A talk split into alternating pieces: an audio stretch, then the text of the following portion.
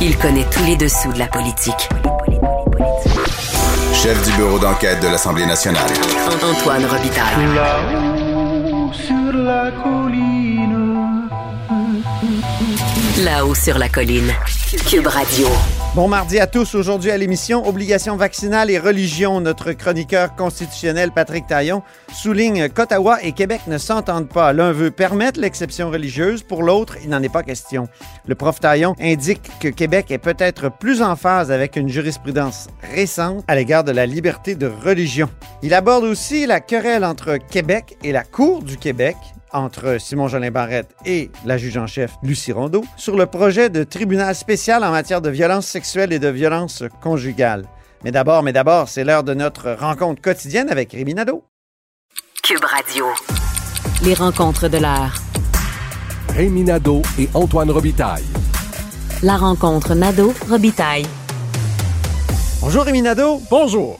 Chef de bureau parlementaire à l'Assemblée nationale pour le journal et le journal. Vaccination obligatoire. On attend avec impatience le plan de contingence de Christian Dubé, n'est-ce pas?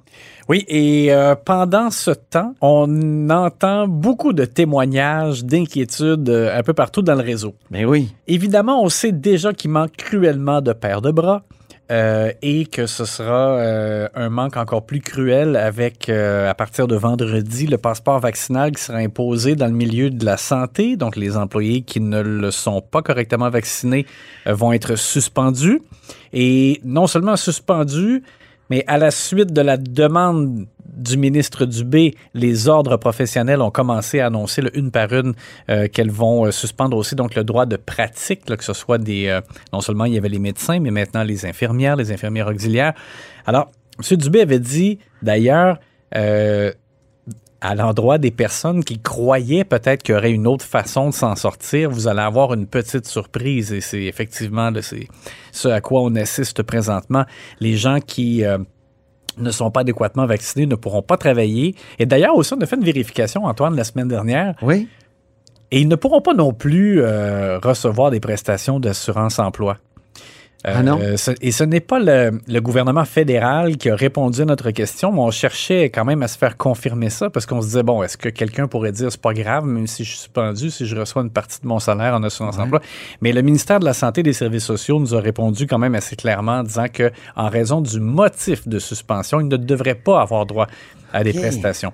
C'est comme une démission volontaire. Ben là, vraiment, là, on donc les, les- les personnes dans le domaine de la santé qui euh, refusent de se faire vacciner, qui sont pas vaccinées, ils, ont, ils se retrouvent vraiment dans un cul-de-sac. Mhm. C'est plus de revenus, plus de droits de pratique. Donc vraiment, c'est comme quasiment pas le choix de quitter leur emploi et d'aller ailleurs. Je trouve que dans cet épisode-là, le ministre Christian Dubé, qui est habituellement accommodant, gentil, même dans ses réponses à l'Assemblée nationale, Ouais. plutôt sympathique. tu sais, À chaque fois qu'il y a des questions, même des questions de Gaétan Barrette, il disait Excellente question, ça me permet de dire. Mais là, là, on, a, on découvre un nouveau Christian Dubé qui est capable d'être tranchant et, même revêche, Ouais. je dirais. On peut écouter un extrait d'un échange entre Vincent Marissal et Christian Dubé hier. Vincent Marissal qui s'impatientait pour le fameux plan, plan de contingence. Hier, hier seulement, il a rencontré la les directions du réseau pour leur demander ce fameux plan de contingence, une semaine avant l'échéance du 15 octobre. Le ministre a-t-il un plan lui-même? Et peut-il faire l'assurance aux Québécois et aux Québécoises qu'il n'y aura pas une nouvelle ronde de bris de service le 16 octobre au matin? de penser que j'ai demandé un plan de contingence seulement au PDG hier, c'est vivre carrément sur une autre planète, Monsieur le Président. Carrément. Je veux juste qu'il se rappelle la question qu'il vient de me poser. Je m'excuse, Monsieur le Président, mais j'en reviens pas de faire un énoncé comme ça. Je parle au PDG deux à trois fois par semaine depuis des mois, depuis la pandémie. Lorsqu'on a annoncé qu'il fallait suivre la recommandation de la santé publique de faire la vaccination obligatoire des employés de la santé, c'est la première chose qu'on a dit à nos PDG, qu'on va minimiser tout ce qui peut arriver dans le réseau. Mais comment minimiser? C'est la grande question. Ben, en tout cas, M. Dubé, de- de- dans cet extrait, euh, avait raison de dire que dès que euh, on a demandé euh, au personnel d'être adéquatement vacciné, euh, tout de suite, le signal a été envoyé dans le réseau qu'il fallait se préparer à pallier à un manque de ressources là, lié à, cette, cette obligation-là.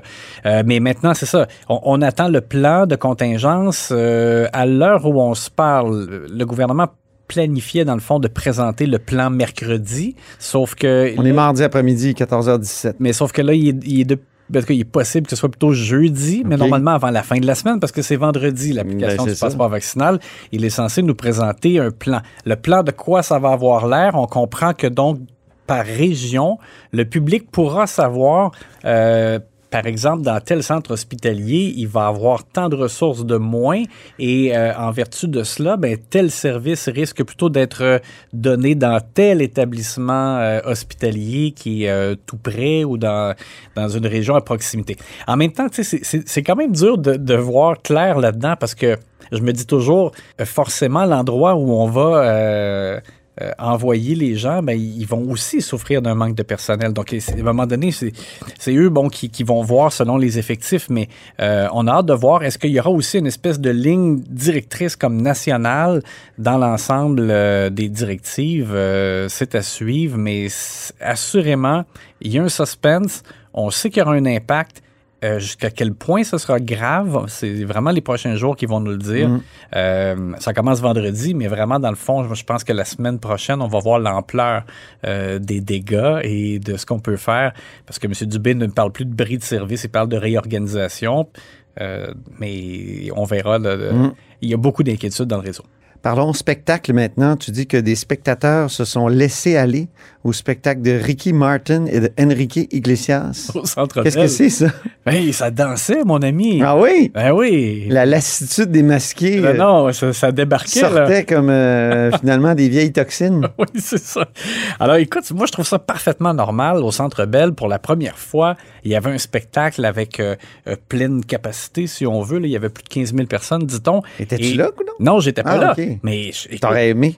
Euh, ben, c'est pas vraiment mon genre de musique, mais ceci. Ouais, c'est ça. Je, me disais, je t'imagine plus un spectacle de Motorhead. Oui, c'est ça. Ou quelque chose de, plus brutal. Mais euh, imagine, toi, là, la place des gens qui vont voir un spectacle. Il y a du monde. Enfin, ah, il y a comme une, un sentiment là, de, vie normale. Enrique Iglesias est là et euh, Ricky Martin qui se déhanche. Alors, c'est normal de se lever puis de danser. J'ai aimé la réponse de Christian Dubé parce que là, il y a eu évidemment toutes sortes de, commentaires à la suite de ça. Les gens disent, bon, mais les, pourquoi les gens étaient debout? Normalement, ils devraient être assis euh, dans les spectacles. Il aurait dû avoir le masque en tout temps, mais si tu prends une bière, déjà, à ce moment-là, le masque tombe parce qu'il était en train de boire ou de consommer.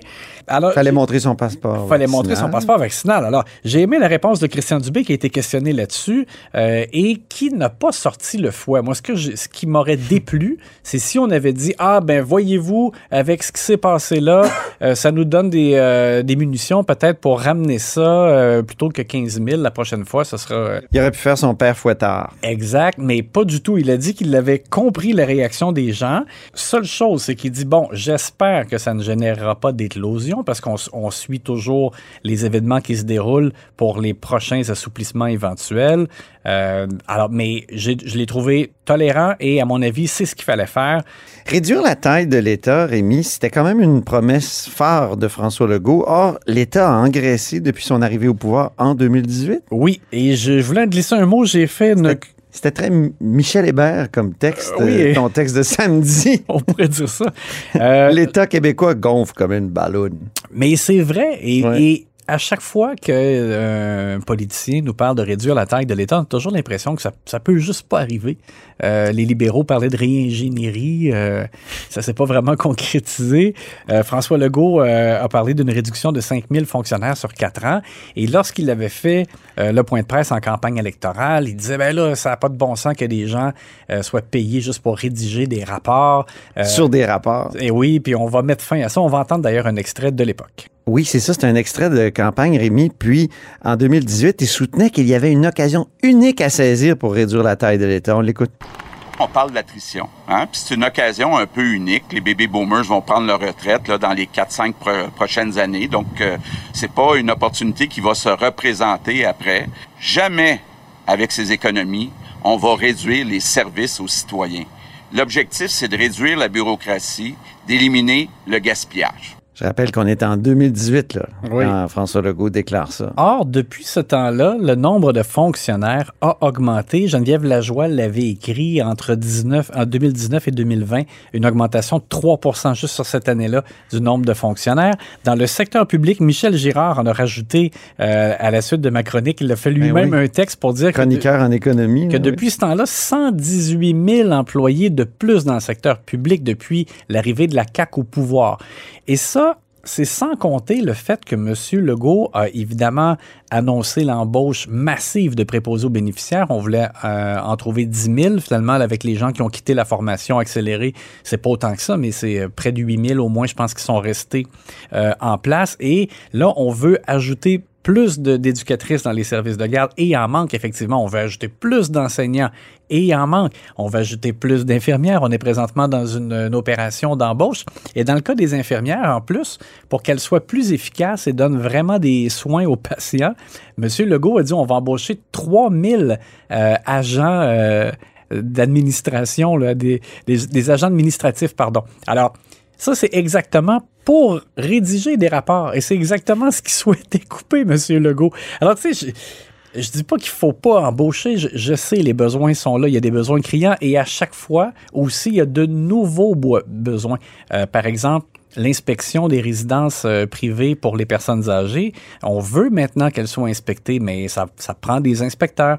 Euh, les nouvelles normes en sécurité euh, au travail, santé sécurité au travail, c'est la même chose. Ça va prendre davantage de gens pour faire le contrôle. Alors, ça ne cesse d'augmenter. À chaque fois qu'il y a une, une nouvelle loi, par exemple, il y a des nouveaux inspecteurs qui viennent avec pour faire appliquer. Donc, on se retrouve à un moment donné dans Les gens voudraient un État euh, maigre, mais en même temps, ils veulent des services, puis ils demandent à l'État de faire plein de choses. Et Donc, voilà. Il y a une contradiction fondamentale. Et ça m'a quand même rappelé, je l'écrivais dans, dans mon texte samedi, euh, j'ai eu une pensée pour Jean-François Lisée, euh, qui, à la toute fin de la campagne électorale de 2018, j'avais eu l'occasion de faire une entrevue avec chacun des chefs et quand j'avais vu M. Lisée, je sentais là, qu'il comprenait qu'il euh, risquait de- d'avoir des résultats catastrophiques à l'élection. Euh, et, euh, mais il était complètement lucide sur le fait qu'on ne pouvait pas euh, promettre des, des baisses d'impôts, des baisses de taxes. Moi, je lui disais, oui, mais les familles en ont besoin. La CAQ propose de, de réduire le fardeau fiscal des familles. Ça va être populaire, mais M. Lisée me regardait calmement, droit dans les yeux. Il me disait, vous le savez, dans le fond, on ne peut pas. Vous le savez, au fond. Et, et déjà, lui, il me disait, il manque des enseignants, il manque des infirmières, il manque Il avait fait la campagne avec le thème Un État fort. oui, hein, c'est ça, exactement, parce qu'il disait, il, on- on- il- il- il disait même aussi, en fait, que malgré le, euh, les surplus qu'on est en train d'engranger là, euh, dans le, le dernier droit du mandat des libéraux de Philippe Couillard, qu'on allait manquer d'argent quand même. Il me donnait juste l'exemple des soins à domicile où on était complètement en retard. Euh, alors, faut quand même avouer que là-dessus, il n'y avait pas tort. Euh, je trouve que les, les baisses d'impôts ou la baisse de, de- la réduction du fardeau fiscal, ça, ça se défend toujours parce que euh, il y avait eu une augmentation des frais de garderie très importante sous les libéraux. Mais la taille de l'État, tu sais. Mais pendant ce temps-là, l'État continue d'augmenter. Comme Jean Charest qui a commencé en promettant une réingénierie, puis quel a été son dernier discours? C'est en vantant les fonctionnaires. Je me souviens très bien, ça m'avait marqué. Et, donc, euh, on dirait que l'apprentissage du politicien, c'est l'apprentissage de l'importance de l'État. On verra si un jour Éric Duhem est premier ministre. Ben ouais, parce que là, c'est ça. Parce que là, pour l'instant, on voit que ça n'a pas fini de grossir. Merci beaucoup, euh, Rémi Nadeau. À demain.